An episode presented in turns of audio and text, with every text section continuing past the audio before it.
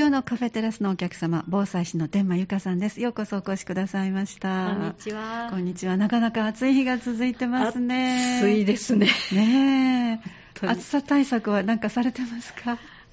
涼しい間に、涼しい間に家のはい家の用事は、はい、すると。そうですね。あとは昼間は我慢せずにクーラーを入れるようにしてそうですね。上手に付き合うのがいいですね。はいだから、エアコンの冷たい風が直接当たるとね、体調悪い方もいらっしゃるから、ちょっと離れたところで、はい。私は今年、うちわをよく使います。うちは私も気持ちいいですね復活復活しました はい。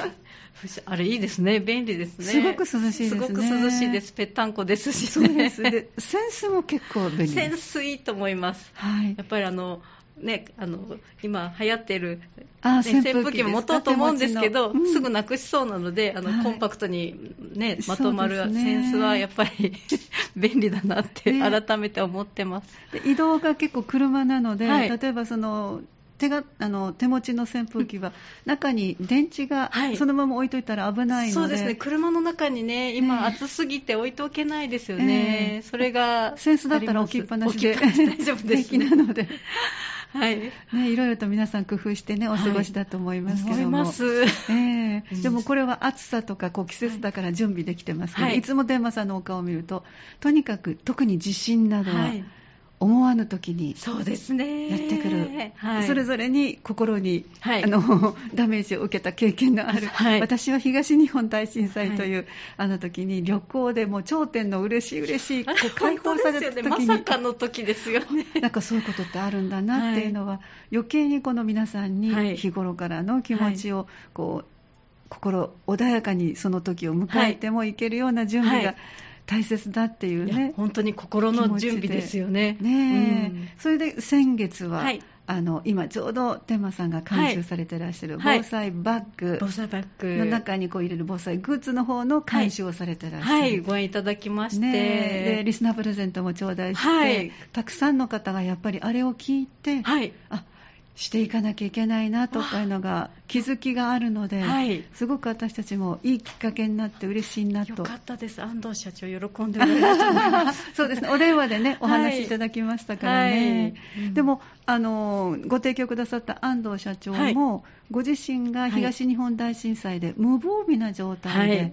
19歳という若い時に受けた心のはい、ダメージが、はい。とっても大切あの経験になって、はい、おっしゃってましたね、きっかけになったっておっしゃってましたね。と。いうことはやっぱり心のダメージっていうのは、はい。もちろんあの体にそして物にあの、はい壊れていくってことも大きいですけど、はい、心のダメージがいかに準備が大切か、はい、そしてそこから学べるかっていうそうだと思います。ねうん。あのやっぱり心もしね、関東ってもともと結構地震が多いので、ええ。いっぱい教育はされてたと思うんですけど、それでもやっぱり突然起こると、それぐらいダメージがあるんだなっていうのを私も改めて感じたんですけど、自分のことになってなかったのかもしれないですね、自分のまさか今起こるとはみたいな、ね、みんな思います,、あ思いのますね。はい、いわゆるバイアスがかかる。バイアス、はい。でも多分、今度はね、大丈夫だと思うんですけど、なんだろう、お起こった後、一度体験されるとね、必ず止まる時も来るし、落ち、その時ちゃんと命を守っていられれば、あとはね、どういう心構えというか、落ち着いて行動できる、今度こそはって、おいつも思うんですけど。あの2度経験した私からの体験談だと、はい。確かに最初はびっくりはします、はい。当然ですけど、はい。でもパニックにはならなかった。はい、ね、そうだと思います。2回はなかなかね、の大きな地震しかも2回は本当、あの 皆さんがこう指でね、はい。思い出される大きな地震の2つを体験してるので、はいそのとこから言うと、やっぱりパニ1ックにはならない。2回目は、はい、ならなかったですね、はい。友人はもう瞳孔が開いて、本当に1回目は恐ろしいですよね。ね。あのただ今回はその東日本は日中にあったということで、余計に揺れを、はい。あの最初から最後までみんなだと思います、あの先ほどお話した、はい。あの安藤さんも、はい。ちょっと離れたとこだったけども、はい。日中だったからびっくりして、いやそうですね、パニックになったという。人も物も動いてる時間だと余計怖いですよね。見えるので、ね、はい。どういうふうな動きになるかとか、も。う本当にお昼間で見えてしまうと余計怖いと思います。えー。で長かったです。長いですね。すごく長かったです。あのね、プレートが避けていく方なので直下型だとね長くても1分以内って言われてますけど、はい。やっぱりあの プレート型の方は3分から5分ってね言われてるのでかなりはい。長かったと思います。3つも起きてます。三つもまあ、そういうことを考えて、はい。私たちも一生懸命皆さんにね、はい。心の準備のためにも日頃できることをちょっと気軽なところから、はい。ということで今日はあのお電話をつないで防災パックのお話を先月いただいたので、はい。その監修をしていかれる中で、はい。はい。いろんな気づきがあったと思うので、ちょっとお話しいただけますか？あはい。あの安藤社長が作られているこの防災バッグなんですけど、ええ。本当にまず見かけがおしゃれなので皆さん惹かれたと、はい。惹かれると思うんですけど。プレゼントのコメントに、こはいんなにおしゃれなのがあったら、ね。あの置いといても嬉しいっておっしゃってますね。さすがサンダの方おしゃれだから、ね、そのセンサーが働かれたかなって思うんですけどあの私も自宅に置いてるんですけど、はい。本当に邪魔にならないと言いますか置いてても絵になるというか。色合いが優しいので溶け込みますね。はい、で形がとってもあの背負いやすくていろんなものがもうポケットがはい入っていくのですごくバッグ自体がまずすごくいいなと思ったのと、あと中身に関してはあの私これを監修するようになって人と防災未来センターにもう一回勉強に行ってい。はい。どうふどういうものを備えてはるかなとかお話を聞いたりしたときに、やっぱりご飯は食べれなくなるからっていうことでこれにはパンが3つ入ってたんですけど、ちょっと私はパンは食べづらいあかな中には好と思ったら。みいろいろですもんね。はい、皆さんもそういう感じで、うんやっぱりフリーズドライのご飯とかを入っていることが多かったり私だったらあのあの顆粒のお味噌汁があるんですねあありますね。はいはい。それ入れたらいいかなっていうのはすごく思いましたねあのほっとしますね。はい温かいお味噌汁。とはい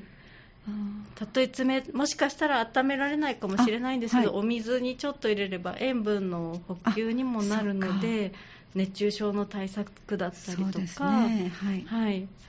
やっぱミネラル不足とかになるとね、うんエコノミー症候群とかそういうのになりやすかったりするので、はい。はい、その他いかがでしょうか？とその他は私がいつもお伝えしているあのお祭りの時とかに100円ショップにも売っているこれは災害用備蓄ライトって言ってこれも100円ショップで売ってるんですけどあそれのこういう防災用もあるんですけど私はお祭りとかの時に使える、あの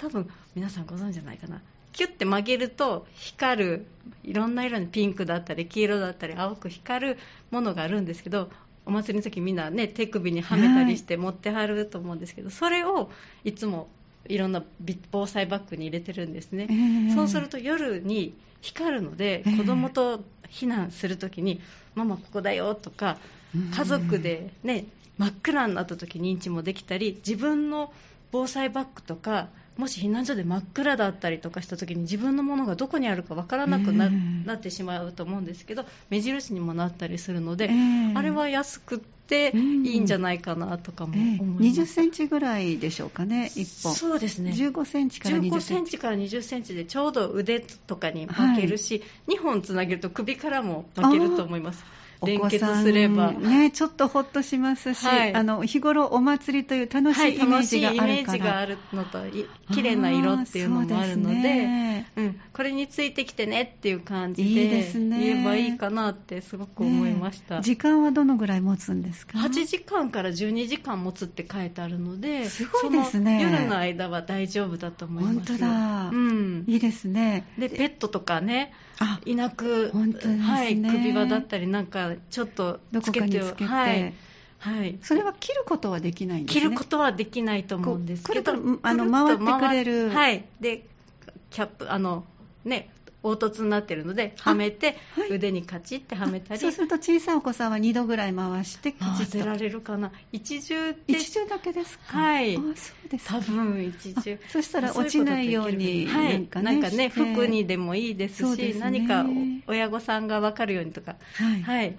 使い方はいろいろできると思うので、えーうん、でもそういうものが必要だっていうことはあまり防災の中にあのもう今は本当にいろんなところでね、はい、1セットになって出てますけども、はい、いわゆるこう心を和ませてくれるような、はい、プラスアルファの部分っていうのはあんまり見ないのでいいですね。かもしれないですね。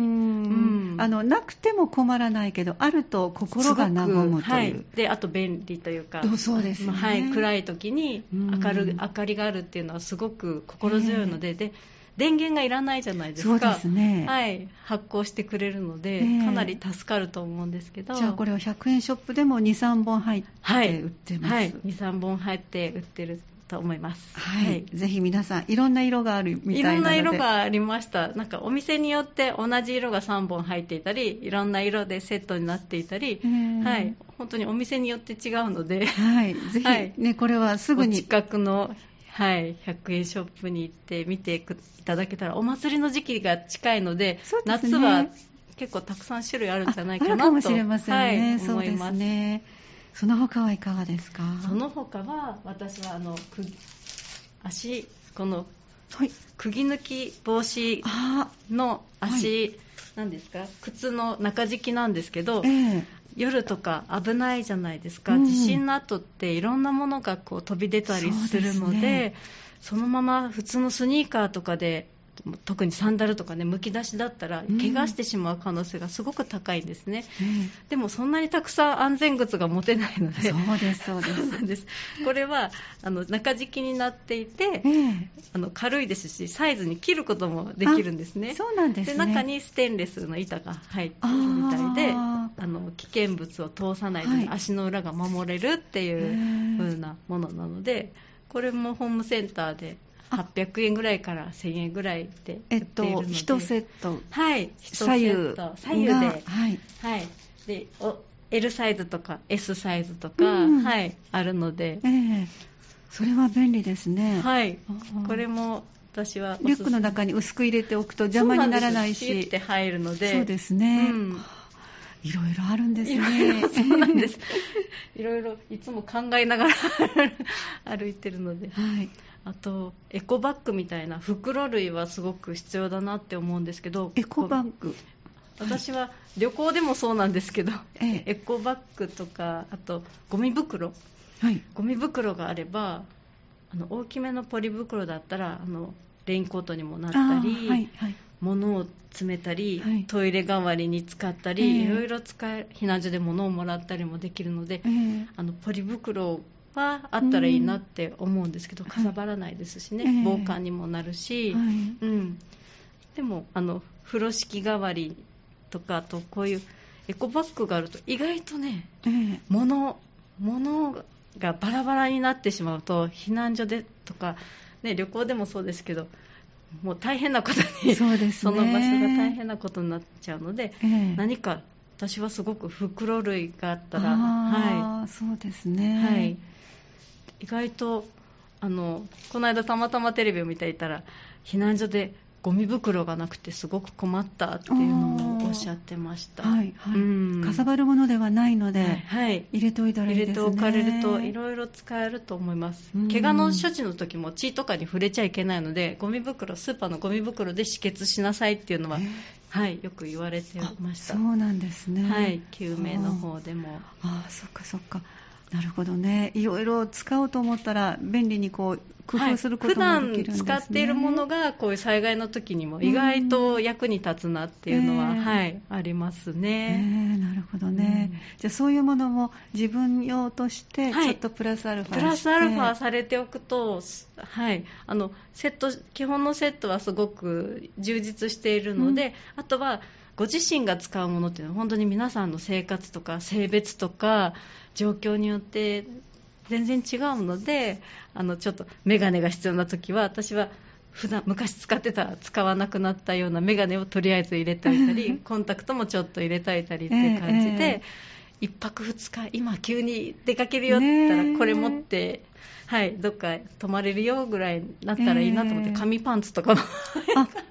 そうなんですね、はい、入ったりしてます、えー、うん、そのあたりじゃあそれぞれにこうちょっと監修しながら、はい、より充実したそうですね。なるべくねそんなカスタマイズはできないのでできるだけ多くの方にね共通で使っていただける形で何かできたらいいなっていうふうに考えながら日々、日々イメージしながら過ごしてます。ちょうど今夏休み時期で、はい、あのちょっと特にキャンプは流行ってますので、ね、行こうと思ってらっしゃる方は、その時にイメージしたものを、はい、それが防災に、めちゃくちゃ役に立つと思います。ああいう自然の中に行った時にね、何があったら心地いいんだろうとか、はい、かんね、一番いいきっかけになると思います。じゃあその時に便利だったってものを、はいぜひ防災バッグの中に入れてはい、入れて。だからお子さんがいらっしゃる方お年めした方は本当にそれぞれ必要なものって違いますからね、ペットを飼われてる方もそうですし、ね、今ね動物も家族の一員にね、うん、なってるので、そうですね、はい、なんかペット用の防災バッグが欲しいっていう応募された方の中にはコメントがありました。私も自分でうちの犬がハッピーって名前だったのでハッピーセットって作って、はい、はい、犬の避難用のやつを作ってました、うん、例えばどんなもの入れられました、はい、リードとあリードはい、はい、あと餌なんですけど、うん、あの真空パックじゃなくてなんか缶詰だったりとか犬が好きな種類をね、長持ちするやつを入れておいたりあと犬用のお水をペットボトルをこの、はい、犬のキャリーののバッグの中に入れてました、えー、あと好きなおもちゃああそうなんですね、はい、あと匂いがついた布っていうかあのいつも寝てる。やっぱりじゃあそれもあのワンちゃんペットのための落ち着くはい落ち着くはい何かを用意してました。今はね犬なくなってしまったんですけどはいハッピーセット置いてました、え。ー、だからあのやっぱり心が穏やかになれば、はい、さあじゃあ今から何をしようっていうこう次への動きに、はい、はい。ね、あのちょっと元気も出てくるかなというね、ね。うん、それのための自分なりのほっとできるものを入れておけばいいと。うんはい、いうことですね。そうだと思います。はい、ありがとうございます。はい、ちょっとここで1曲入れて、では次の、えー、今回いつもあの10のヒントというね、あの、はい、心と命を守る10のヒント、あの阪神淡路大震災で心が傷ついて作り上げた、えー、このヒントという10の中の、今回は3番目、はい、安全地帯を作る、はい、このお話に入っていこうと思います。はい気軽にマイ防災後半の方続けてまいります。どうぞよろしくお願いします。お願いします。前半では先先月ちょっとお電話をつないで防災グッズプレゼントもご用意して今月もプレゼントとなっています。防災バッグのお話いただきましたがではいつものように心と命を守る10のヒントの3箇所目ヒント3という安全地帯を作る、はい、もうここではあの何回も皆さんにお伝えして、はい、ずっとお聞きいただいている方にはああそこねと分かってらっしゃるかもしれませんけども、はい、やっぱり初めてお聞きになった方、はい、とお忘れの方もいらっしゃるので、ぜひご紹介ください。はい。あのヒント3に挙げてるんですけれども安全地帯を作ってくださいっていつもお伝えしてます。はい。で安全地帯って一体どんなところだって思われると思うんですけど、ねはい。うん、私が思う安全地帯はまず出口が近くて出口が近い。それは外への出口、ね、はい。逃げる場所がはい、はい、あとは靴がちゃんとあって、ええ、で危険が少ない場所、はい、それを家の中に作ってほしいんですね、はい、あの例えば緊急地震速報ってなりますよね。なります。はい。あれって地震が起こる数秒前なので、え。数秒でその今いるところって物が倒れてこない、ね、落ちてこない。あと移動してこない。そういう場所があるといいんですけどそういう安全な場所にすぐに逃げられるっていうことがすごく大事になります。うん、それを考えると、はい、お家の中だと玄関というふうにいつもおっしゃってます、ね、はい、いつもは玄関になるべく物を置かないように上から倒れてこないように、はい、考えて玄関に逃げるんだよっていうふうに子供がちっちゃい時から言ってます。はい、ということは玄関結構あれこれとね。そうなんです。置きがちなんですけど、はい、私はもうその割れそうな鏡には嫌だけど飛散防止フィルムを貼って ではい、割れないもの、はい、を置いたり割れないものを置くようにとかあと落ちてこないようにしてますそのやっぱり飛散防止っていうのはそれが靴の中に入ってしまうと何もならない。足の裏を怪我してしまうと動けなくなってしまったりするのでうん、で破片がそういう地震の時とかって電気も使えなくなったりすると、ね、掃除もしにくくなってしまうのでそうなんですよ。その掃除するものがないんですね、水で雑巾で拭くとかもう破片が入ってしまうとどうにもその靴自体が履けなくなっちゃうので、はい。もうできるだけ割れないものとか落ちてこないようにっていうふうに、はい、そういうために玄関が安全かどうかをチェックするのも大事はいそうですね。ちょっとご自身の玄関見ていただきたいんですけど、えー、まあ、物はうちも多いんですね。やっぱ子供がいたりすると部活のものとか 結構玄関にいろんなものを置いてらっしゃる方が、ね。ね、はい、多いですけど、うん、いろんなお宅に行ってもね。出口がね塞がなければいいし、うん、それが人に落ちてこなかったらまあはい、怪我さえしなければいいので、うんうん、そこら辺を考えながら、対策は今の間にできるかなって思うので。そうですね、うん、例えばどうしてもあのそこにグリーンとかお花を置きたいっていう方は、それが倒れないような、はいはいあの下にねあの粘着粘着はい。安藤社長が売って、はいね、販売されてますけど粘着で倒れないようにとか。そういうものもあるんですそうなんですよ。すすごく。グッズの中に入ってるんですか？いやそれは別で売ってるんですけど、はいはい、すごくね質がいいその面白いグッズがいろいろあるので見ていただきたいんですけど、あそうなんです、ね。はい、動かないものとか、あと、えー、こう両面テープ状になっていて、うん、こう貼り付けること空中とかにもね 貼り付けることができるテープと、えー、魔法のテープっていうのも販売されていてなかなかそう安全地帯を作るいろんなグッズが販売されてます。いろいろとじゃあ調べようと思ったら、はい、今は出てるんですね、出てます、はい、なのでやればやるほど安全な場所が増えていくので、うん、はいって言ってもあの安全地帯はつくなんだろううちの場合だったら、はい、大きな家具がリビングとかにないように、うん、もうそれは別の部屋に持って行ったりとかしました。リビングって割と皆さんがくつろぐためにゆったりとしていたりするので、はい、そこですぐに動けなかったりするといけないので、私はもう高い背の高い食器棚がお気に入りのがあったんですけど、えー、それは別の部屋に持っていきました。部屋の模様替えまでされましたか？そうですか、はい、私はちょっとそれはできないから あの L 字の金具を、ね、L 字も勇気がいることですよ、かなり 気に入った家具だったんですけど命には変えられない。素晴らしいです、うん、だからそれをつけて、そして観音開きだったので、はい、東日本じゃなかったあの阪神・淡路の時は全部、うん、全部全部落ちてしまう。本当に見事に出ますよね、はい、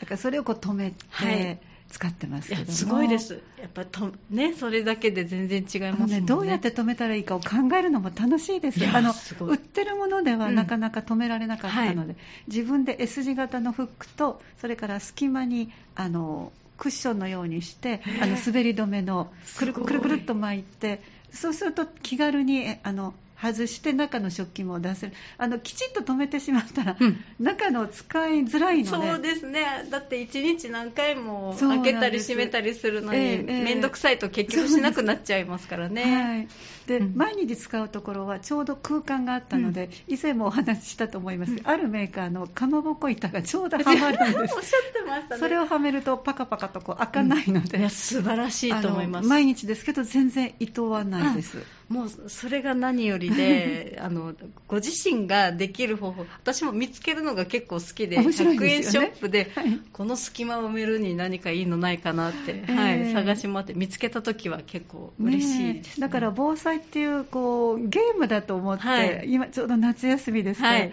またよくこの時間お伝えしますけど、夏休みの自由研究で、お家の中の安全地帯を作るグッズは何がいいか、はいお子さんと一緒に考えて、ね、自分でね、ね、いくつか、ね、何箇所かこういうふうに変わりましたってやったら、すごいいいリポート、ね、レポートになりますね、ね、今ならまあ写真という手もありますけど、はい、よかったら手書きのね、はい、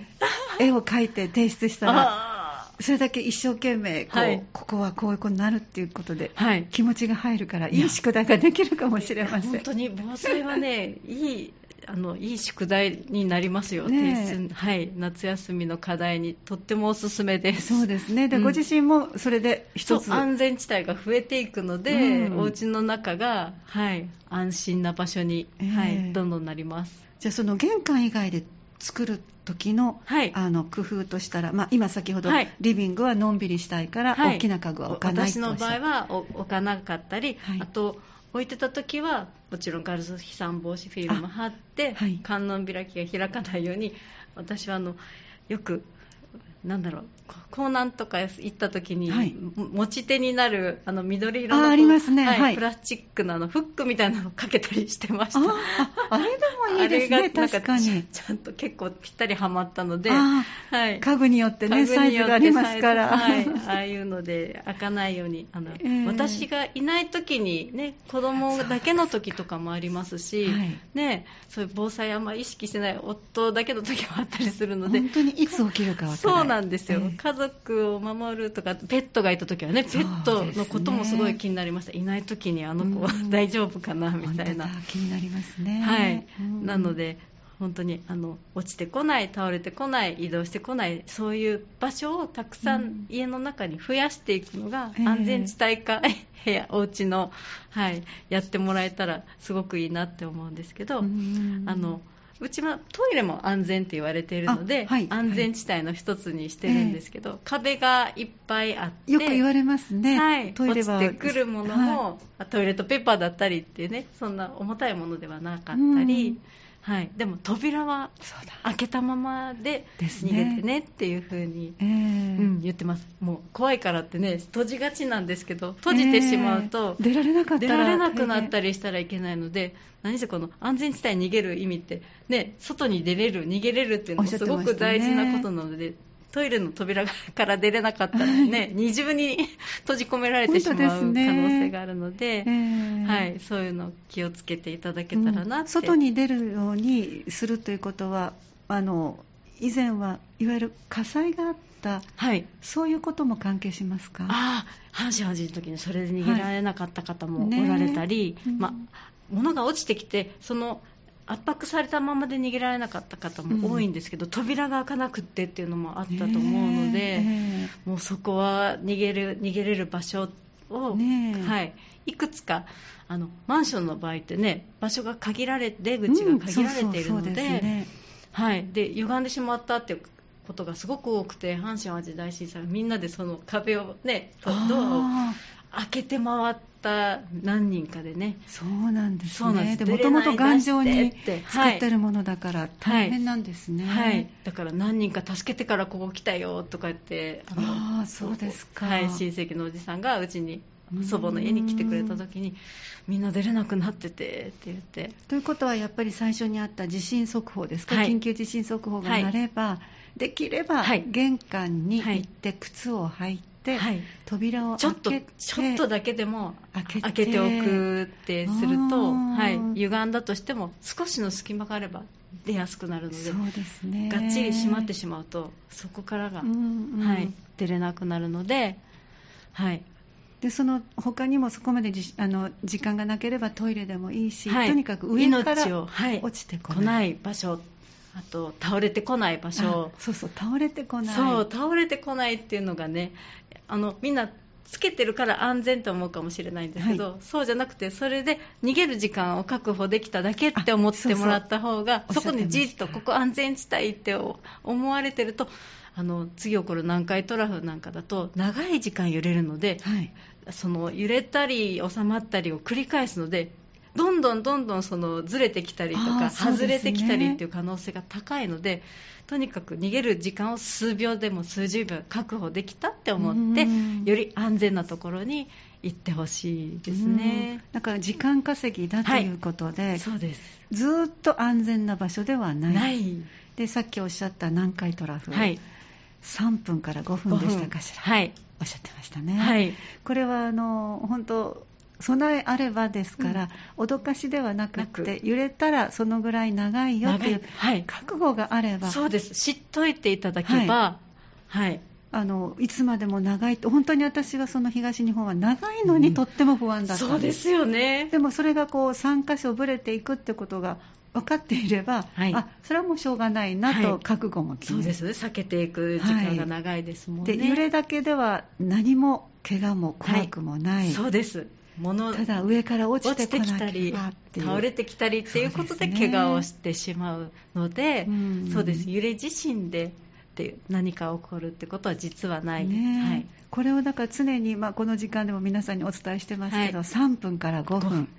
揺れをなんとか安全な状態で、はい、あの過ごせばあとは避難状況ということで、はい、あの防災グッズもあるし、はい、また違うところで皆さんにお伝えしてますけど、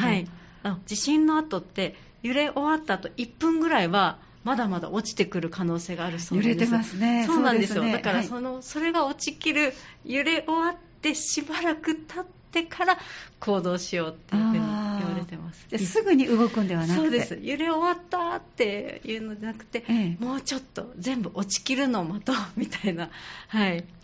そうですね、はい、あのギリギリにこう移動してた飾っていたビー玉の ガラス鉢が落ちました、確かに。そうですか、はい、最後の最後で。すごい音でとどめを 驚きますね。音に驚きますね。そうです。音に驚くんです地震っていうのは、はい、あれがずっと耳に残って、はい。はい、確かにそうですね、はい、でもそれも音だけで何も自分の身に、あの降りかかってもの頃もではない、落ちないようにしていれば、ミシミシという確かになかなかの音ですけど、はい。えーはい、えガラスは割れなかったんですか？割れました。そうでしたか、はいはい、じゃあその後も大変だったんですね。そうですね。片付けたりも、ね、なんかまあ本当にそれはあの終わって無事だったから言える話で,、はい、ですね、あのそれまでにとにかく揺れたもので倒れてきた、はい、それに挟まらない、はい、それからあのその後も動くのに何かを踏み抜いたり、怪我をしたりっていうのがいけないガラスもそうですよね。割れてきてしまう可能性があるので、えー、はい、安全地帯にしようと思ったらやっぱり飛散防止フィルムを貼っておくとかもそうですし。だから今日もいくつかねお話しいただいた中で一つでもいいですから、一、つやれば。ご自身が、あこれならできそう、はい、でとっても不思議ですけどその一つをしたらね勝手にその次がね、はい、あのしようと思わなくてもあらこれっていう。これもできるわみたいに。なんか意識がちょっとスイッチが入りますよねあの本当あの騙されたと思って、はい、ぜひこの夏休み、はい、お子さんと一緒に最初にご紹介いただいた腕に巻く、はい、発酵するもの、これも楽しみながらできるし、もうぜひ一緒に見つけてもらって、えー、何色がいいみたいな感じで、ね、はい、一緒に選んでもらえたら嬉しいです。ぜひこの時間にあなたご自身の気軽にマイ防災、始めていただきたいと思います。今日もお話しいただきました防災士の天満由香さんでした。どうもありがとうございました